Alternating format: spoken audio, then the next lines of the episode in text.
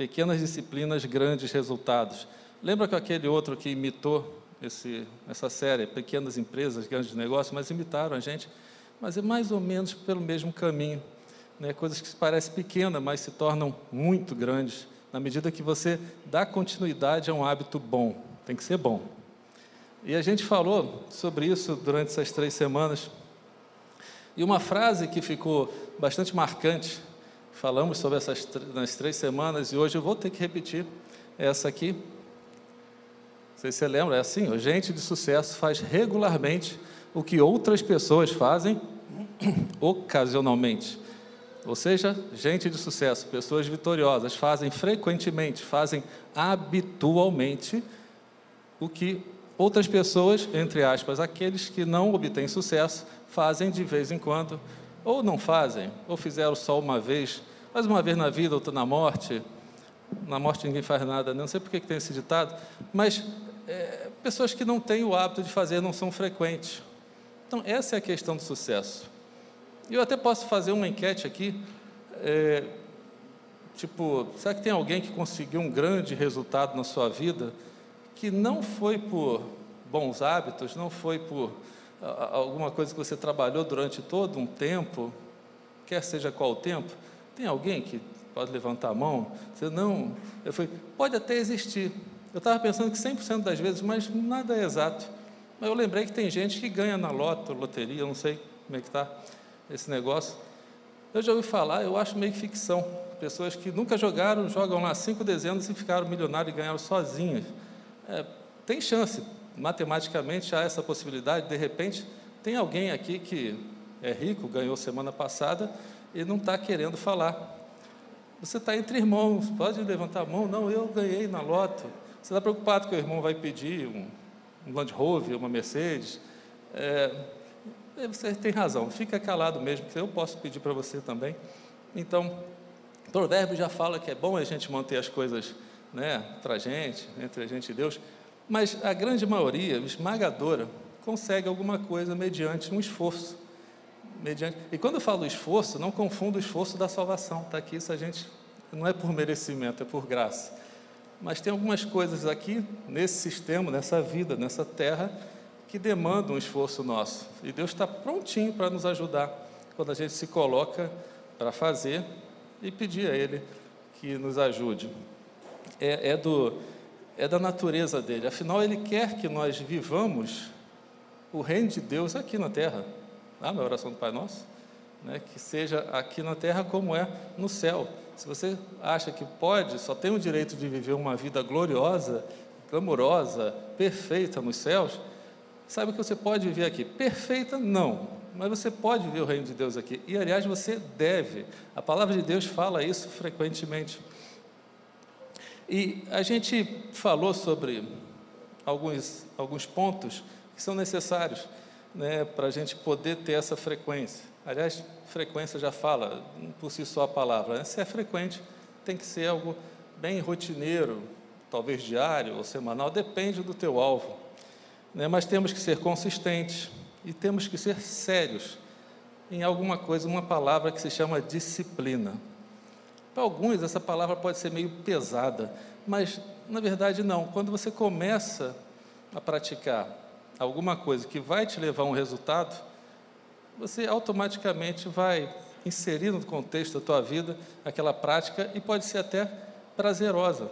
Isso é o melhor de tudo. E aí você chega no resultado com prazer, fácil, e não sentiu tanto peso, o ardor do, do cotidiano. E nós vimos também uma coisa muito importante, é que todos nós apontamos para alguma coisa boa. Todos nós temos os mesmos objetivos, é, pelo menos na visão macro. Quer ver? Quem pensa em ter uma família disfuncional, quem sonha que seu filho fuja de casa e nunca mais veja? Acho que ninguém. Quem sonha em se divorciar desse seu casamento? Acho que ninguém. Quem sonha em perder o emprego amanhã, chega segunda-feira, você está despedido. Oba! Eu acho que ninguém, não vejo ninguém levantando a mão. Porque nós queremos geralmente as mesmas coisas. Queremos um relacionamento é, forte, saudável, queremos é, uma saúde legal, né? Que a gente não fique doente com Covid, que a gente esteja dentro do peso. Nós queremos ter é, uma vitória no trabalho, queremos galgar novos cargos. Enfim, todos nós temos os mesmos, os mesmos objetivos. Muda a empresa, muda a família, muda o nome da esposa, do marido, mas é quase a mesma coisa. Então, por que, que tem pessoas que podem ser despedidas amanhã? É, pela estatística, vai ter pessoas, vão ter pessoas que serão despedidas amanhã. É, por que, que existe divórcio? Se todo mundo casa, ninguém casa para divorciar. Por que, que existe um monte de coisa? Por que, que tem pessoas que estão diabéticos, vão descobrir talvez amanhã no exame de sangue que estão diabéticos?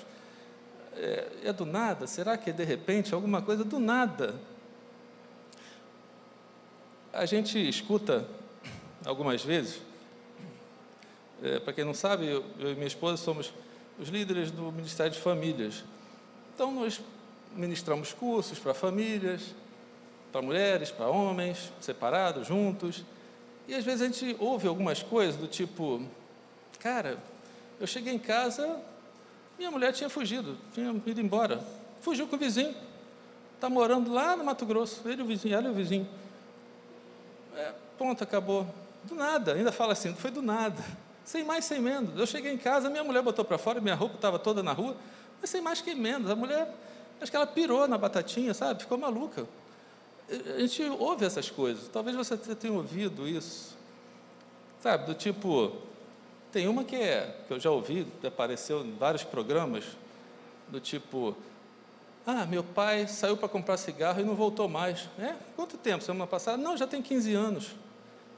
Aí já viu alguns programas? Ah, encontra o pai que está lá, coloca na TV, aí o pai veio, já está casado. Não morreu, ele casou, fugiu de casa. Ele está lá no interior do Mato Grosso, Será que essas coisas acontecem do nada? E geralmente é, esses acontecimentos, eles são diminuídos numa frase. É, foi isso. Fulano foi mandado embora porque ele é responsável. Aí você pensa, mas ele está há 20 anos na empresa e só agora ele foi mandado embora porque é irresponsável? Não pode, tem, não acha que tem alguma coisa estranha aí? Não é isso, tem alguma coisa no meio do caminho alguma coisa que pode ter tornado ele irresponsável, talvez há um mês atrás, dois meses para cá, que detonou ele. Mas as pessoas, nesse mundo que a gente vive, tendem a diminuir muito os acontecimentos e colocar, às vezes, numa frase, talvez uma vida, que poderia ter sido diferente se tivesse mudado seus hábitos. Nas duas primeiras semanas, nós apresentamos a vocês algo muito interessante, que foi sobre alvos. Foram dois princípios: alvos de comportamento e alvos de identidade. Que é justamente para que você é, trilhe o caminho para o seu sucesso, para você conseguir aquilo que você queria. Só que antes do alvo de comportamento, ou seja, o que você deve fazer, é necessário que você preste atenção e, e se atenha primeiro ao alvo de identidade, que é quem você quer ser. Parece coisa de criança, né? Quem que você quer ser quando crescer? Mas não é. É quem você quer ser amanhã, quem você quer ser visto. Como é que você quer que as pessoas falem de você, sei lá, daqui a dois anos? E você pode dizer, ah, eu quero que me que falem de mim que eu sou um homem de Deus. Eu, eu espero que digam que eu sou uma mulher de oração, que eu sou aquela mulher que edifica a sua casa, que eu sou, sei lá. E aí, depois que você projeta a sua pessoa lá no futuro, automaticamente você vai ter todo o caminho que deve ser traçado para conseguir o seu objetivo.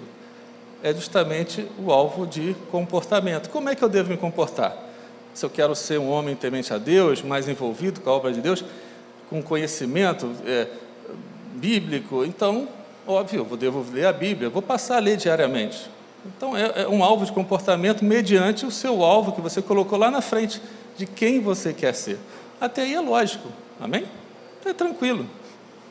O problema é que a gente às vezes não se atém e fala, ah, eu vou ler a Bíblia. Um exemplo, porque o pastor falou que é bom a gente ler a Bíblia, é bom a gente é, alimentar a nossa fé.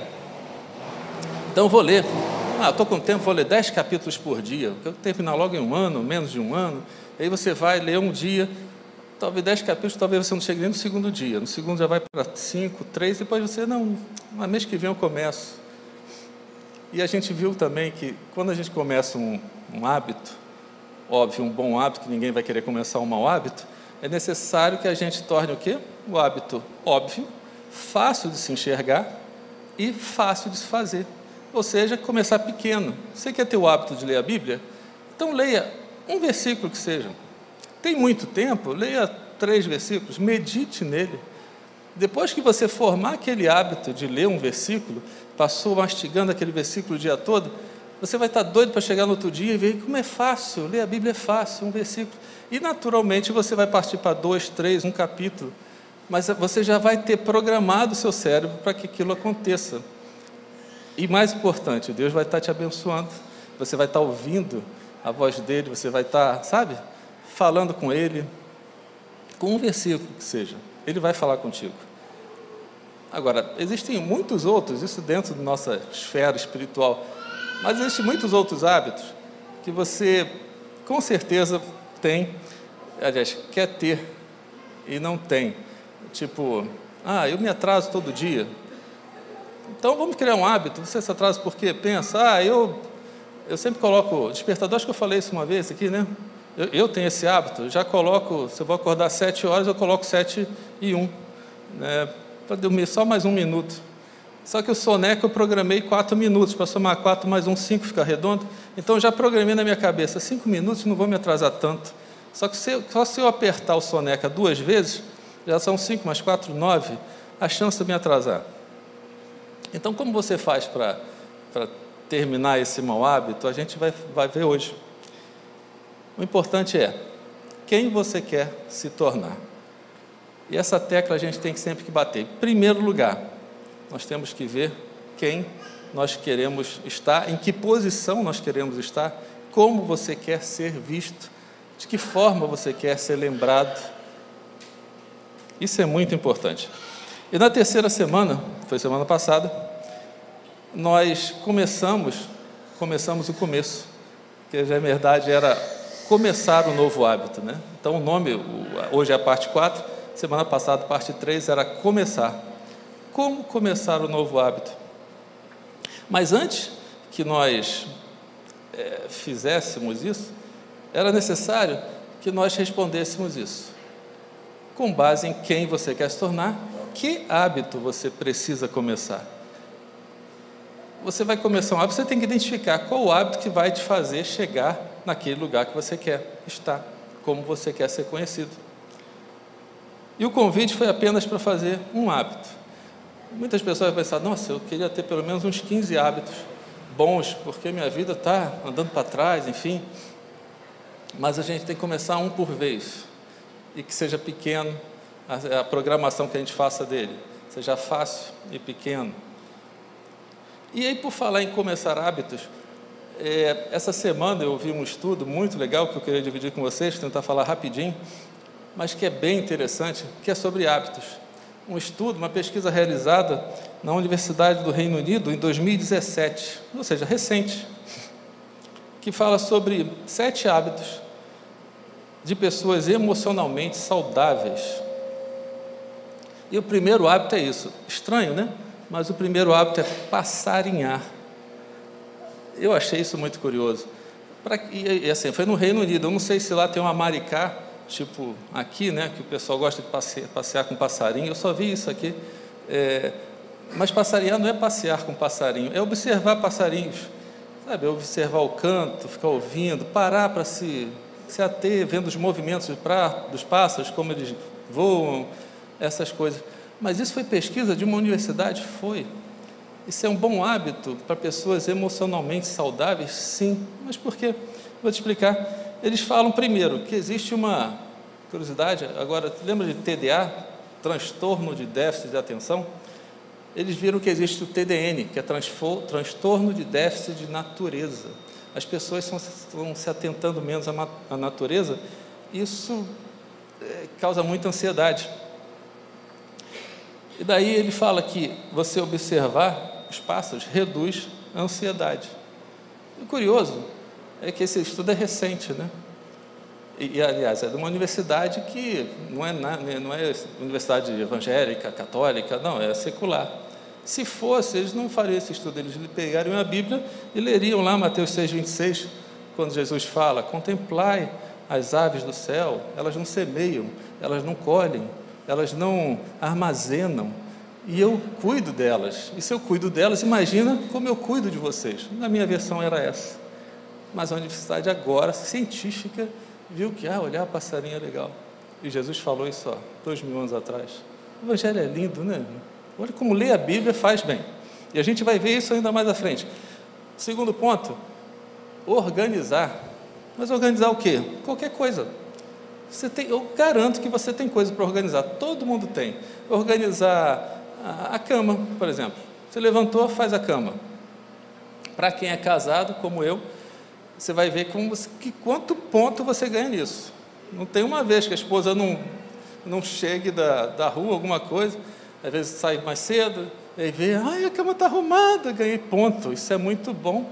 Depois é muito bom, eu aconselho você fazer isso, marido. Quando a esposa faz, o marido não está nem aí, né? Porque é coisa de papel.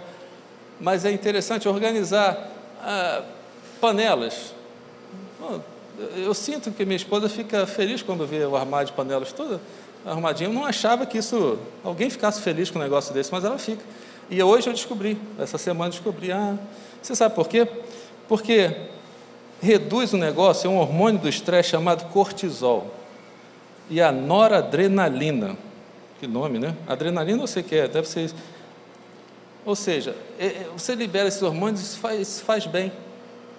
Que legal organizar coisas. Mas engraçado, quando você lê lá Lucas 15, 8, aquela parábola da mulher que perdeu uma dracma, sabe o que, que Jesus fala? Para achar a dracma, varre a casa primeiro e acha depois. Organiza, sabe? Faz a faxina no geral. Faxina não é só limpeza, você pode, é, faxina para se organizar. Eu lembro que eu vi a tela do computador. Você já viu a tela do computador? Cheio de ícone para lá e para cá, você quer achar o programa e não acha. Você, né, é uma coisa que eu costumo fazer.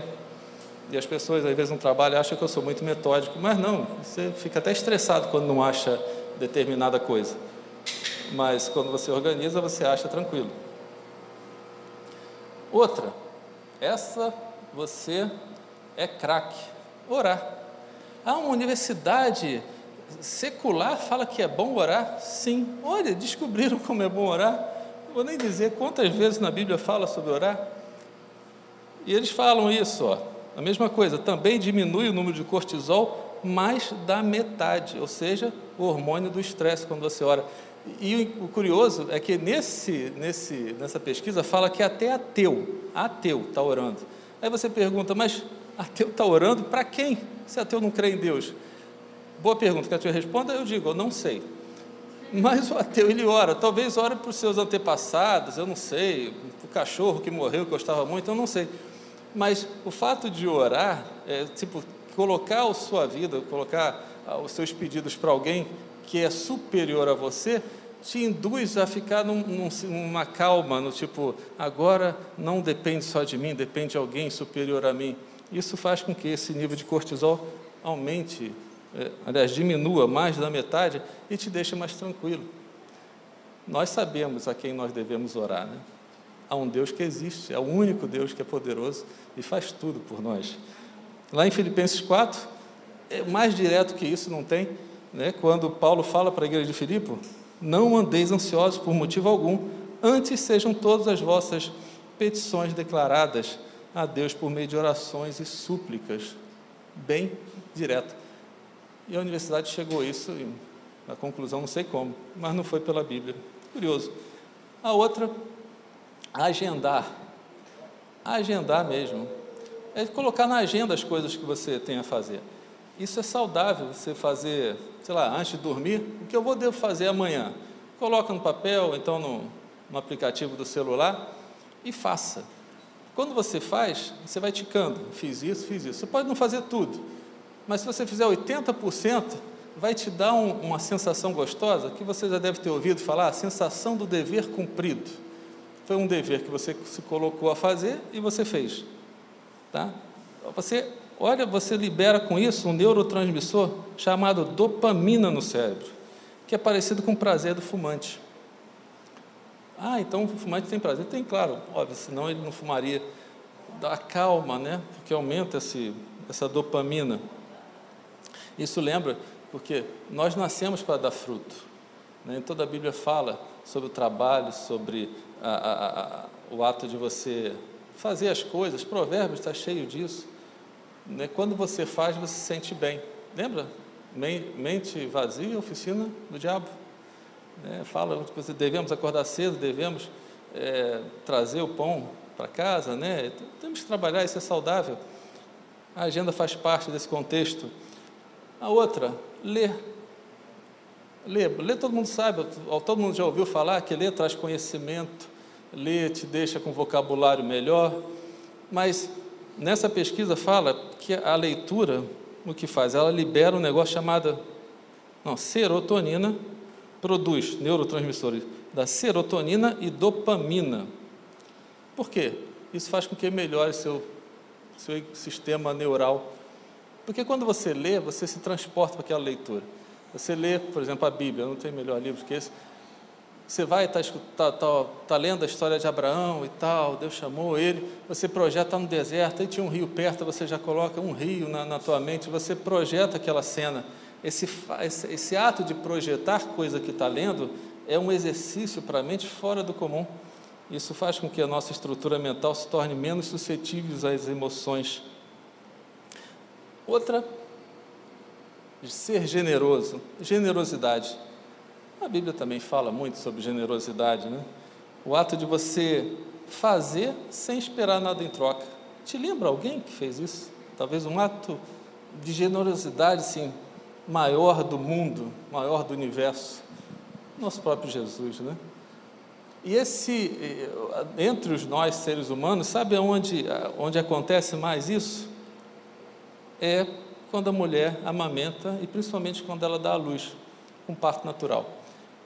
Porque ele libera um negócio chamado ocitocina, que é o neurotransmissor do amor, o hormônio do amor. Já viu isso? Mas que dá prazer, isso é, imagina quando a, a, dá à luz parto natural, nunca vi isso ao vivo. É, da Silvana foi cesariana, mas eu vi na TV, as pessoas, não, acho que não tem uma mulher que não grite de dor, ah, mas é uma dor prazerosa. Ela está tendo a dor, mas está tendo um prazer que é maior do que a dor. É porque liberou isso, ocitocina, o hormônio do amor. E aí a gente vê lá em Lucas também, 6,38, quando Jesus fala: deem e lhes será dado em boa medida, recalcada. Enfim, generosidade. Porque quando nós somos generosos, nós temos de volta uma, essa generosidade. Você tem a, a produção dessa, dessa ocitocina, isso te faz bem. Isso, é, isso é formidável, né? é tudo bíblico. E por último, desfrutar. Isso é bem interessante. Desfrutar é o ato de quê? Você sentir o gosto. Mas por que desfrutar? Acho que talvez desde a Revolução Industrial nós estamos vivendo um mundo muito, muito rápido é, onde a gente às vezes não tem é, como desfrutar as coisas, sentir o gosto. Às vezes nos é colocado várias coisas para escolher. Você coloca numa loja, vai, escolhe aí. Você fica doido com tanta coisa, tantos sabores. Eu só queria chupar uma laranja, mas tem laranja disso, laranja daquilo. Tem, né? Aí você fica, acabou o tempo, vai embora. Opa, nem comi. É mais ou menos assim. E esse, esse estudo fala sobre a expectativa e a percepção de vida. Quando você não sente o gosto, você acaba tendo algo chamado desgosto. Sabe, quando essa expectativa de vida aumentou, né? Nossa, está meio. Essa expectativa de vida parece que aumentou, é, conforme a ciência, não é? é? Não sei quantos anos está, vamos dizer 80, vamos chutar 80 anos. Mas quando a pessoa chega a 80, talvez você já tenha ouvido falar é, de alguém dizendo: caramba, é, eu não vivi nada, eu estou aqui com 80 anos e não fiz nada da vida. E talvez no interior, onde tem menos recursos, a expectativa seja de 60, e a pessoa está lá no seu leite de morte falando: caramba, eu vivi meus 60 anos de bem vivido. Sabe por quê? Talvez não tenha lembrança, o cara da cidade, corre-corre, talvez não tenha lembrança dos filhos, porque não brincou com os filhos. Talvez não tenha uma lembrança muito forte da esposa ou do marido, porque não tenha tido tempo de dar atenção para o seu cônjuge. E ao passo que quando o interior, parece que a vida anda mais devagar, né? as pessoas dão atenção, nessas cidadezinhas fecha para o almoço, você almoça em casa, então você tem mais vida, você tem mais lembrança, e a pessoa fica mais feliz. É muito diferente a expectativa de percepção de vida. E toda essa percepção começa, sabe como? É no pensamento, é no querer. E esse pensamento me fez trazer um, umas frases que eu tirei lá da escola Avance. Infelizmente vocês não podem se inscrever, não sei se quem já está inscrito aqui, porque estão no meio do ano letivo, mas o ano que vem tem de novo. Isso faz parte, é, esse diagrama da, matéria Formação do Caráter Cristão, que eh, eu faço parte do, do corpo de docentes, e é muito legal isso. Eu não tinha como não tirar dessa, dessa parte, que todos os pensamentos aqui geram.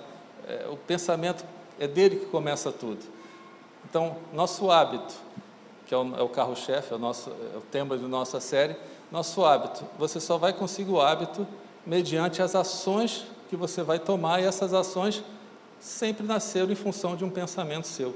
Então, o pensamento é muito importante que nós tenhamos um pensamento certo. E se você tiver um pensamento alinhado com a vontade de Deus, qual a chance de dar certo? 100%. Porque Ele já viu o teu futuro. Se você tem um pensamento, Senhor, eu quero ser melhor nisso, beleza. Eu também concordo que você tem que ser melhor nisso.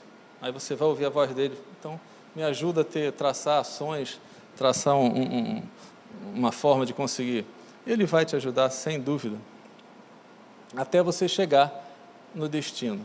Isso passa pelo caráter, que é quando as pessoas vão olhar para você e vão ver, ah, ele é uma pessoa assim, uma pessoa assim, uma pessoa responsável.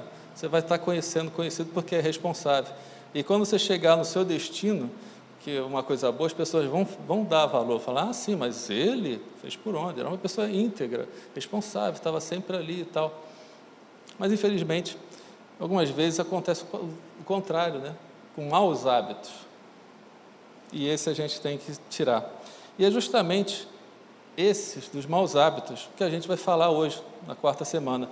Você não começou a falar ainda? Não. Olha, estou quase, mas comecei agora, porque é o tema de hoje. Com base em quem você quer se tornar, veja, de novo, quem você quer se tornar de que hábito você precisa se livrar. O tema hoje é como você parar com o mau hábito. Agora, note que está no singular, ó, de que hábito? Eu não falei quais são os hábitos que você tem que parar, você tem que se livrar. E talvez acho que eu estou ouvindo um pensamento, alguém falando, mas eu tenho 38 hábitos errados para me livrar. Marcão, não dá, um só. Eu vou te falar, foca num.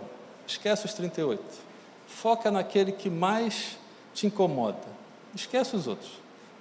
Aquele que você isso está me deixando, tá, está me freando, isso está me deixando andar para trás, isso não deixa eu andar para frente. Foca nesse.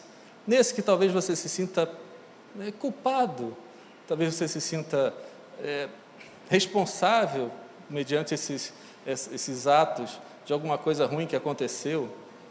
Foca nele.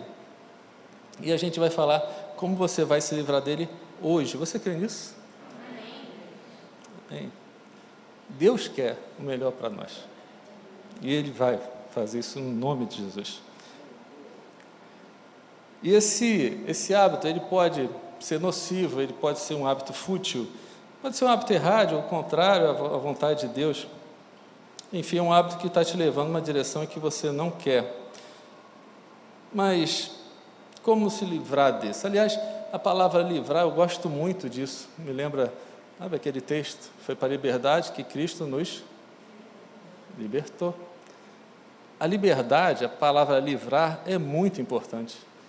Hoje eu estava ouvindo a pregação do, em Jacarepaguá, fala sobre a condenação.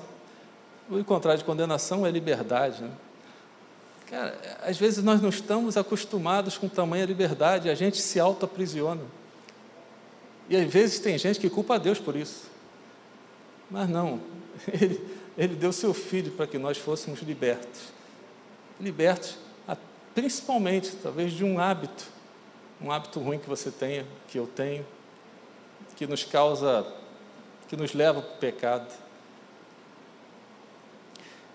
Ele é a nossa garantia de, dessa libertação e da vitória, com certeza. Para isso, Tiago nos ajuda, Tiago, irmão de Jesus, ele fala isso, olha. Portanto, livrem-se de toda impureza e da maldade. Em, outro, em outra versão está assim, hábito sujo. Tanto interior quanto exterior. Note, impureza e maldade interior quanto exterior. Sabe? Ele te livra do laço do passarinheiro, da peste perniciosa.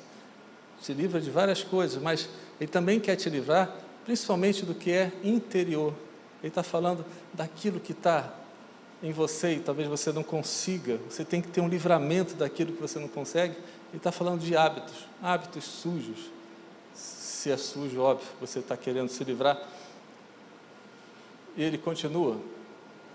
E alegre-se humildemente com a palavra maravilhosa que foi, olha, implantada em vocês, pois ela é capaz de nos salvar à medida que se desenvolve em nossos corações. Vocês notaram? A palavra foi maravilhosamente implantada em nós.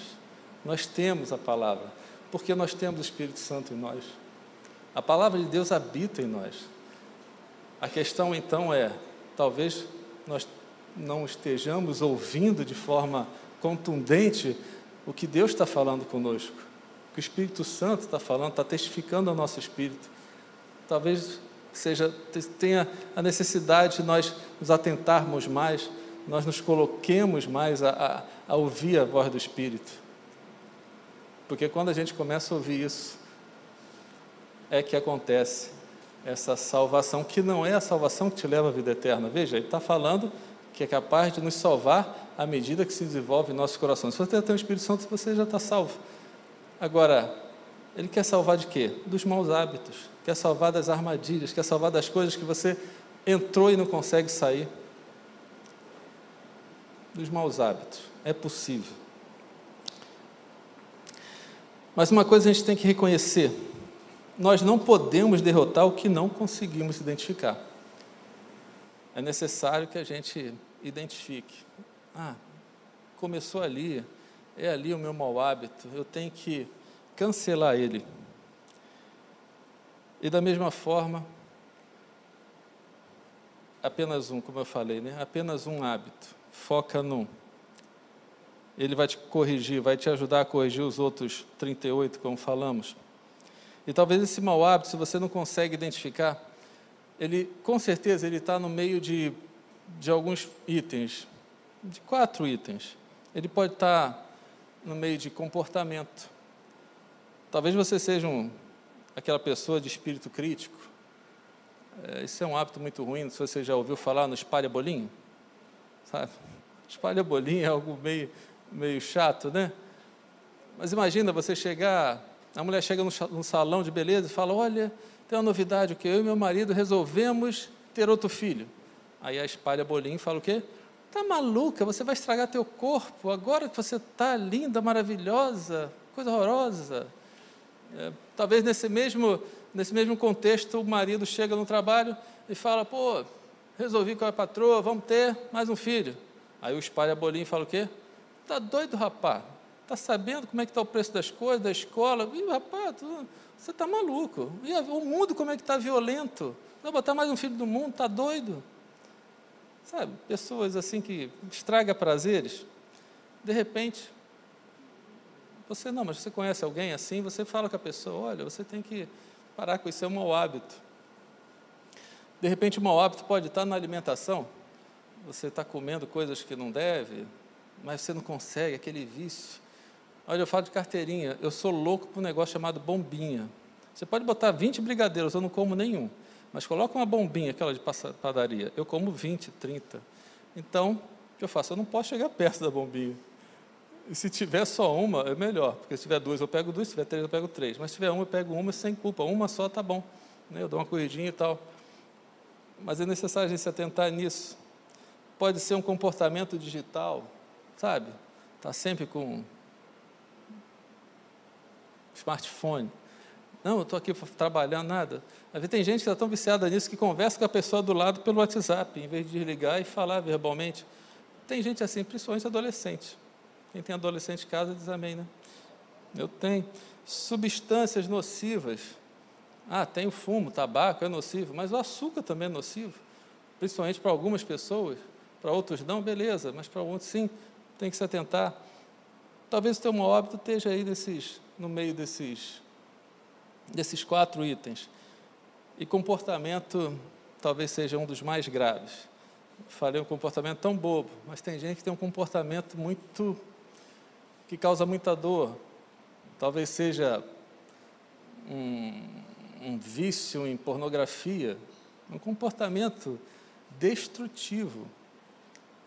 Talvez outros, enfim, tem várias até psicopatias que falam sobre isso, mas uma coisa importante, quando você tem e, não, e você acaba colocando isso para fora, pessoas vêm e podem falar. Então, algo interessante, é um aviso muito importante. Se duas ou mais pessoas que amam você disseram que você tem um problema, há grande chance de você realmente ter um problema.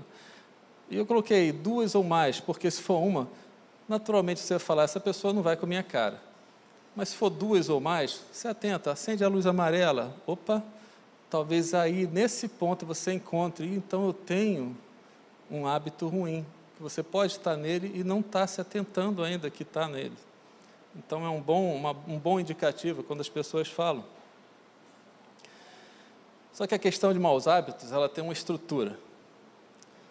E aí é fácil identificar. Tanto a estrutura do bom hábito quanto do mau hábito. Dos bons hábitos, essa estrutura aqui, ó o início é difícil. Tem até o bonequinho ali, parece que está na, na largada da corrida, né? Você não vê alguém ganhar uma Olimpíada se não treinou, se não começou, se não se dispôs a fazer aquilo. O início é muito difícil. Eu vou te falar, talvez até durante o processo, o meio também é difícil, mas o início, quando você starta, começa, é necessário uma força de vontade muito grande. Mas tem uma vantagem, no final, a recompensa é grande. pode ser a longo prazo, mas é grande. Você não vê um cara que ganhou a medalha, não vê um cara que passa no concurso, passou dois anos inteiros estudando trancado em casa. Você não vê o cara reclamando. Ele fala: valeu a pena. Valeu a pena o esforço. Valeu a pena a dedicação. Eu fiquei maluco. Muita gente vai falar: pô, você está doido, você não, não, não sai mais com a gente, não toma um shopping e que não sei o quê. Não, tem que estudar, não, tem que treinar eu tenho que fazer isso, fazer aquilo. E da mesma coisa nos maus hábitos.